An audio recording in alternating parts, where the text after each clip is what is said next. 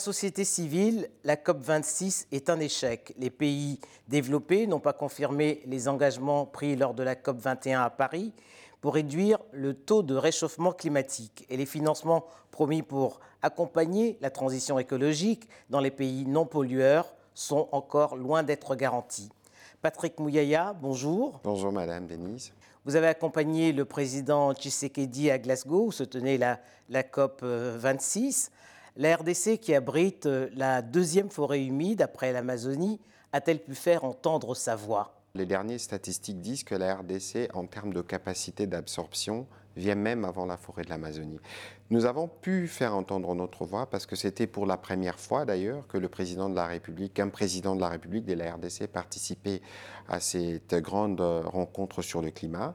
Et nous avons porté notre voix comme pays solution, justement, parce que disposant de cette forêt dont vous parlez, mais aussi de 80% de réserves mondiales en cobalt et en lithium, tous ces matériaux qui sont requis dans la transition écologique, notamment dans la fabrication de batteries, notre voix a été portée et je pense que notre voix a été entendue, parce qu'aujourd'hui, l'enjeu du climat, on n'a plus d'autre choix. Si nous tenons à nos sociétés, si nous voulons que nos sociétés vivent longtemps, nous devons tous nous engager et cet engagement doit aller au-delà des mots. Vous savez, madame, en République démocratique du Congo, beaucoup de nos compatriotes vivent grâce à la forêt. Pour traverser les rivières, on est obligé de couper des arbres, de faire des pirogues, on est obligé de faire du charbon de bois pour préparer et tout le reste. Et donc, si aujourd'hui, au-delà de l'engagement, au-delà du fait que nous avons ces forêts, nous avons pris des engagements dans notre contribution nationale pour que nos populations adoptent des comportements qui permettent l'adaptation et l'atténuation des effets climatiques, il faut bien que les plus gros pollueurs payent. Comment la RDC a-t-elle accueilli cette proposition de l'Indonésie qui propose la constitution d'un cartel environnemental qui comprendrait la RDC, l'Indonésie et le, Brésil, hein, les trois grands réservoirs de, de, biodiversité dans le monde, pour faire, pour peser face à la communauté financière? Effectivement, on n'a pas d'autre choix. On n'a pas d'autre choix puisqu'entre-temps, nous, on va se délaisser des possibilités de développement et d'épanouissement de notre population pour le bien de l'humanité. Nous voulons bien être solidaires, c'est pour ça que nous prenons ces engagements, mais il faut bien qu'il y ait une contrepartie. Et nous connaissons plus ou moins les jeux. Il y a beaucoup de déclarations, beaucoup de promesses. Peu d'actions. Peu d'actions. Et donc cette fois-ci, nous voulons que le narratif puisse être différent. Au-delà de ce qui sera dit, il faut que ces pays s'engagent. Mais alors comment, face au manque de solidarité des pays développés, on parvient à concilier protection de l'environnement et développement. Cette solidarité, ils seront bien obligés. Parce qu'aujourd'hui, lorsque vous regardez les inondations à New York ou la fonte de calotte glaciaire, je crois que ça interpelle tout le monde. Vous savez, madame, nous, en Afrique, nos populations subissent aussi les effets du changement climatique, mais ils ne le ressentent pas ou ne les vivent pas autant que cela est vécu ici. Et donc, il y a une obligation morale pour ces, pays de le faire. Parce que nous, on se délaisse d'une partie de notre développement lorsque nous disons nous gardons nos forêts en l'état. Nous, en République démocratique du Congo, nous avons adopté une nouvelle stratégie de la gouvernance euh, forestière et d'ailleurs, euh, ma collègue qui s'occupe de questions de l'environnement est numéro 2 ou numéro 3 du gouvernement. C'est pour vous dire le point central qu'occupent les secteurs de l'environnement. Nous avons euh, levé les moratoires qu'il y avait sur les concessions forestières, non pas parce que nous voulons attribuer maintenant, non, mais parce que nous pensons qu'il y a des choses qui peuvent être faites suivant un mécanisme bien contrôlé qui permette une forme de production industrielle mais nous avons euh, des organisations non gouvernementales et des pays partenaires qui s'opposent. Donc on veut que nous puissions nous protéger tout ce que nous avons, mais il faut bien qu'il y ait une contrepartie qui nous permette de compenser nos efforts de développement. Mais est-ce qu'il n'y a pas une part de responsabilité également que les pays du Sud doivent assumer?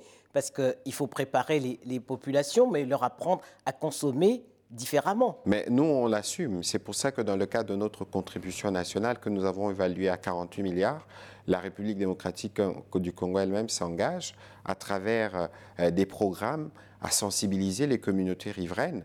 Parce que lorsque moi je vis de la culture sur brûlis et que vous ne venez pas me dire que lorsque je fais mon brûlis, j'ai détruit l'humanité, comment je le comprendrai Lorsque vous venez me dire qu'il faut que je, cesse de le faire, quelle est l'alternative que vous me proposez? Il faut qu'on arrive à expliquer dans nos langues vernaculaires, dans nos langues locales à nos populations que protéger les climats aujourd'hui est devenu une obligation et que nos comportements déterminent les destins collectifs en termes de, protection de l'environnement. Et ça, c'est déjà fait C'est des choses qui se font parce qu'il faut avoir, il faut adopter la culture. C'est des choses qui s'effront sur des années, mais au moins au niveau du politique, il y a l'engagement qui est pris, qui est clair et sur lequel nous allons tenir pour que nous, République démocratique du Congo, au-delà de ce que nous avons comme potentiel, nous soyons la réponse du monde parce que nous sommes le pays solution. Sur le plan de la politique intérieure, l'insécurité à l'Est n'a pas reculé malgré les propositions, les promesses du président Félix Tshisekedi à son arrivée au pouvoir et, surtout malgré l'état de siège hein, instauré il y, a, il y, a, six mois. Pour le président de la MOUCA, Martin Fayoulou, si cette insécurité ne recule pas, c'est tout simplement parce que les deux provinces, l'Ituri et le Kivu, ne dépendent pas militairement de Kinshasa. Kinshasa est absente. Est-ce qu'il ne dit pas Est-ce que ce n'est pas vrai? Ce n'est pas vrai parce que regardez, la question de la sécurité dans cette partie du pays se pose depuis 20 ans. Alors, on ne va pas ressasser les démons du passé ni aller aux origines de la crise que nous connaissons actuellement. Mais ici, il y a une volonté politique claire d'en finir. La décision de proclamer l'état de siège, c'est la première décision que j'ai annoncée comme porte-parole du gouvernement. Ça veut dire que le président de la République y avait réfléchi. Nous, nous n'avons jamais dit que dès qu'on décrète l'état de siège, il n'y aura plus de morts. Mais l'état de siège marque les débuts de la fin de massacre. Parce que je vous ai dit tout à l'heure, nous sommes dans un nouveau narratif où nous sommes véritablement engagés à mettre fin à l'insécurité.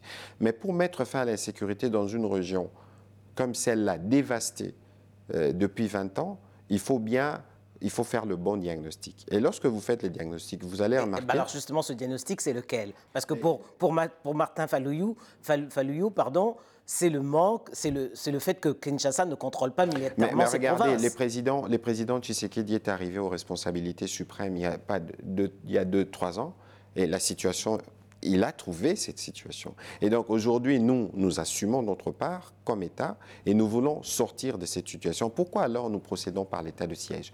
Parce que la nature de la menace s'est transformée.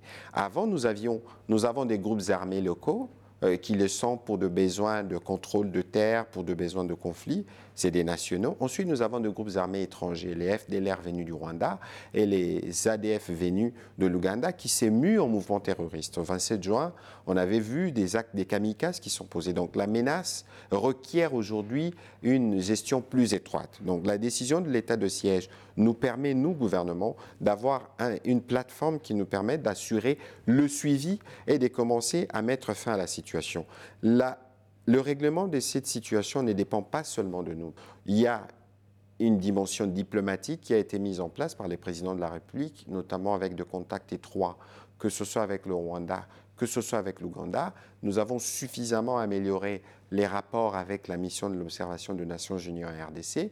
Et aujourd'hui, nous avons au moins sur papier les schémas qui vont nous permettre de mettre fin à cette situation d'insécurité. Mais il ne faut pas oublier, Madame Denise, que les problèmes qui se posent dans cette partie du pays, c'est aussi des problèmes qui, à l'existence, qui sont liés à l'existence même de l'État, parce que pendant plusieurs années, il n'y en a pas eu. Il faut avoir des services qui sont en mesure de suivre et de monitorer. Aujourd'hui, dans tous les chaînons administratifs, dans les provinces aux états de siège, on a un militaire qui est secondé par un policier. Ça veut dire qu'il y a une prise en charge. Nous voulons isoler le problème sécuritaire, le régler, ensuite commencer à régler des problèmes sociaux en termes d'accès aux soins de santé, d'infrastructures, d'agriculture et tout les restes. C'est un défi qui est colossal. Mais au moins, nous sommes sûrs, avec la volonté politique qui anime le président Tshisekedi, que nous sommes engagés sur la voie qui va nous permettre de régler définitivement ces problèmes de sécurité à l'est de la République démocratique du Congo. Le 22 octobre dernier, Félix Tshisekedi a confirmé à la tête de la commission euh, électorale nationale indépendante, Denis Kadima, euh, un choix qui est contesté par les églises catholiques et protestantes, qui ne lui reprochent pas ses compétences, hein, bien au contraire, mais qui lui reprochent sa proximité avec le chef de l'État. Est-ce que le pouvoir n'est pas fragilisé par ce passage en force? On n'a pas d'abord fait un passage en force, Madame Denise, parce que vous vous souviendrez qu'il euh, y a quelques années, un passage à force avait été essayé avait été essayé et qui n'a pas fonctionné. Parce que d'abord, on a amené sur le sujet à débattre au niveau de l'Assemblée nationale une question qui n'était pas prévue à l'ordre du jour. Et puis finalement, on a essayé un forcing qui n'a pas fonctionné. Ici, il y a un processus qui a été mis en place, qui a duré 3-4 mois. Toutes les composantes ont apporté leur contribution, ils ont apporté leur PV. Mais bien sûr qu'il devrait y avoir des discussions internes au sein de ces composantes parce que c'est toujours difficile lorsqu'il faut faire les choix. Vous connaissez un peu nos habitudes et fort malheureusement, depuis des années, lorsqu'il s'agit de choisir le président de la commission électorale indépendante, il y a des déchirures.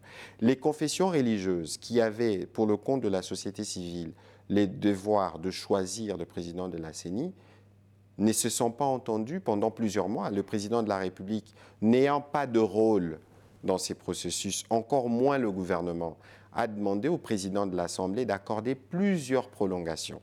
On en a donné autant. Mais regardez, Madame Denise, nous, comme euh, gouvernement, nous avons une responsabilité politique. Si les élections ne se tiennent pas dans le délai, c'est nous qui devions aller dire au peuple, on ne dira jamais que c'est du fait des confessions religieuses que les élections ne se sont pas tenues. Nous devions lancer les processus. Et donc, la proximité qu'on dit, qu'on attribue à Denis Kadima, au président de la République, comment on le prouve, comment on le taille? J'entends dire... Mais êtes-vous conscient que le verre est déjà dans le fruit avant 2023 non, la, question, la question il, faut, il faut faire attention. Parce que nous, nous considérons les églises protestantes et catholiques principalement comme nos partenaires et que si ces processus n'ont pas fonctionné suivant ce qu'eux, ils ont souhaité au départ, c'est du fait de leur organisation interne au sein des confessions religieuses. Il y avait des soupçons, des préjugés, parce qu'on n'a jamais, par exemple, établi de manière claire quel type de proximité il existe entre Denis Kadima et les présidents Tshisekedi. On dit qu'ils sont de la même province. Je ne voudrais pas, moi, aller sur ces schémas parce que ça ressemble à du tribalisme, parce qu'il a une compétence qui est prouvée dans le domaine. Et c'est que l'Église reconnaît, d'ailleurs. Hein. Justement. Et donc, lorsqu'il y a des considérations subjectives de ces types, il faut mieux les étayer pour ne pas discréditer la suite. Le président de la République, avant qu'il n'entérine le choix de Denis Kadima, s'est adressé à la nation, pas seulement, y compris à nos partenaires, pour dire, écoutez, nous tous, nous avons vu que les consensus n'ont pas été obtenus. Mais il y a eu le, les modes électoraux, dont le vote qui est prévu dans le règlement interne des confessions religieuses, qui a dégagé une majorité autour de Denis Kadima. Vous savez, quand vous êtes église, c'est comme quand vous êtes parent. Donc même si, par l'absurde, votre enfant tombe dans un trou, vous êtes obligé de les dégager. Donc nous, nous croyons que l'Église viendra et nous cheminerons ensemble pour avoir un processus électoral apaisé.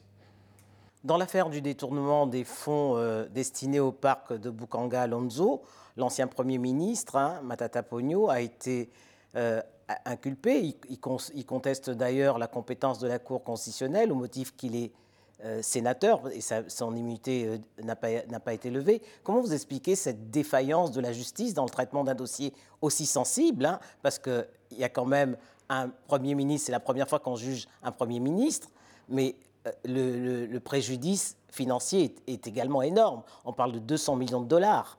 Madame, vous savez, euh, il n'est pas de, de, bonne loi que ministre de la Communication, j'appartiens à notre pouvoir, de commenter ce qui se passe en justice. Mais tout ce que je peux vous dire, c'est que nous, au niveau euh, du gouvernement de la République et du président Tshisekedi, nous avons fait de la lutte contre la corruption contre les détournements, toute forme de détournement, une stratégie.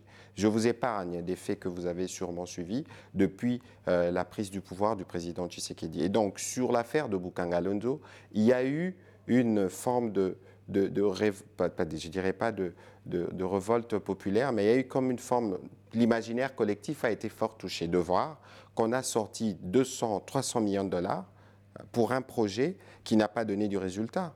Vous savez que nous, euh, nous, vivons grâce à l'agriculture. C'est dans l'interland de Kinshasa et les populations étaient choquées. Donc, il allait de soi qu'on veuille savoir ce qui s'est passé. donc, pour le reste, c'est le travail de la justice. Je ne saurais pas commenter telle ou telle autre procédure, mais la vérité, c'est que nous, nous voulons, dans le cadre du nouveau narratif, n'est plus avoir à aucun niveau du pouvoir une quelconque forme de détournement, des actes de corruption, etc.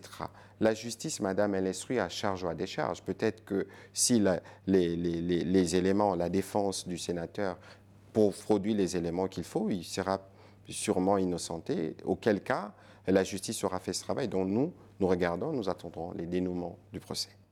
Patrick Mouyaya, merci. C'est moi qui vous remercie.